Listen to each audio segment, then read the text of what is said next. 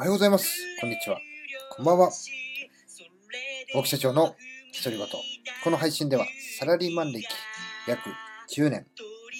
起業して8年の私、大木がその経験を活かして少しでも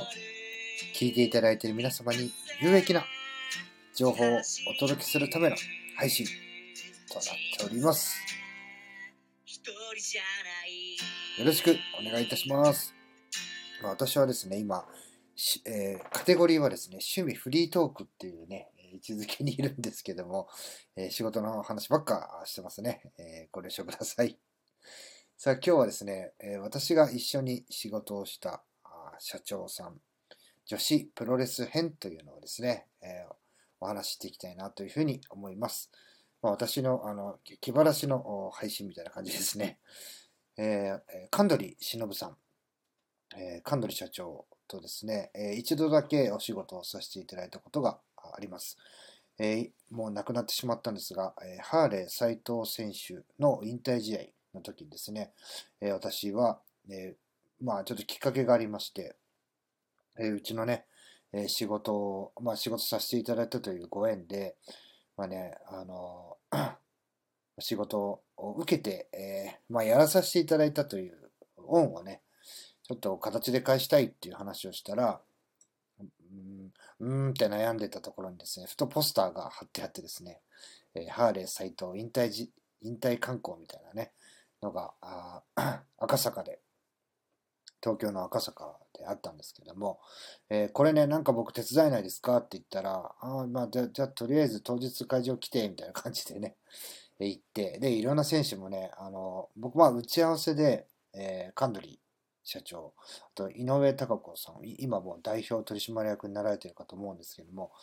えー元祖ね、アイドルレスラーの井上貴子さんと打ち合わせさせていただいて、まあ、ワンちゃんと一緒にね、こう、ワンワンワンワンこう、騒いでる中でね、打ち合わせしてっていう思い出があるんですけども、で、実際ね、えー現場に行って、で、えー本当にね、あの、セットを作るところから、えー受付の仕方から、えどういうふうにしてね、えチェックして、この人入れていいのか入れてはいけないのかとかね、もうね、本当に神取さんっていうのはもう、まあね、ちょっと失礼な表現かもしれませんが、もう男の中の男、まあ、ザ社長、ザトップっていう感じのね、えーもうオーラも雰囲気もそうですし、あまりね、こう、笑顔を見せて、えー喋るようなこともちょっと少なかったかなというふうに思うんですが、まあ、本当にね、あの、好きな、まあ、好きなこと、やりたいことやってみろよと。で、え最後ね、えーまあ私はケツ持ってやるからみたいな。で、そこを言うようにドンと構えて、で、細かいところの、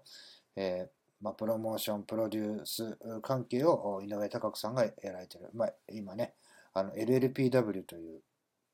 えー私もね、あの女子プロが好きで、私はまあ前場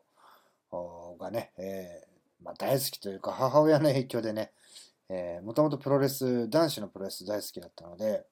で、母親がね、えー女子のプロレスも熱いよって言ってね、見たらね、まあ、やっぱ北斗晶さんとかの、まあ、全盛期の時が僕はちょうどプロレス見始めの時なので、えーブル中野さんとかね、えー豊田真奈美さん、えー 井上貴子さん、京子さんとかね、えーまあ本当にあの、たくさんの方見て、い、えー、未だにね、あの YouTube とかで、えー北斗晶名勝負なんか見てたりするぐらいあのプロレス好きなんですけども、まあ、昔のが好きですね。今のはちょっと、もう団体も複雑になりすぎちゃって、わからないですし、まあ、長屋千草さんは、あまあね、全然僕より上の世代のクラッシュギャルズのね、上の世代なんで、僕もね、その、リアルタイムで見てた時は全然もう引退されてて見てなかったんですけども、まあ本当にね、プロレスが大好きっていうことでね、その女子プロレスの団体の社長さんと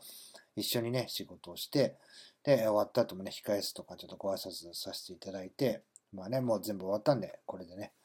あの失礼させていただきます。で、その後のね、ちょっと飲み会とかはね、あの、僕は、あの、まあ、新参者ということもありますし、あとはね、イメージとしてね、プロレスラーの人は、すごいね、酒を飲むっていうイメージがあったのと、実際ね、あの、現場で、あの、やっぱ、ちょっとね、その、僕が顔を知ってる女子プロの選手とかを見ると、あ、ちょっとあの、ね、えー荷物持ちましょうかとかって思ったりとかもしてたんですよ。もう、自分にね、できることなんて限られてるわけですから、えーそういうのやってたらね、結構女子プロの選手話しかけてくれてね、社長さん何やってんのとかね。で、ちょっと空き時間とかも、えー立ち話したりとかして、ああ、あの、プロレスラーの人ってみんなね、それぞれこう、プロレスの観光って、さ毎日あるわけじゃないので、自分たちでお仕事持たれてですね、本業はプロレスなんだけども、副業はね、えーと居酒屋の、まあ、オーナー兼店長としてね、自分のお店を持って働いてるとか、えー誰々選手の、えーもう OB のね、えー例えばそれそれこそあの、ブル中野さんのお店で、え働いてるとか、えそうやってね、こう、アルバイトとかっていうのを掛け持ちしながら、えプロレスラーをやられてる方っていうのは非常に多くてですね。いや、すごいな。あ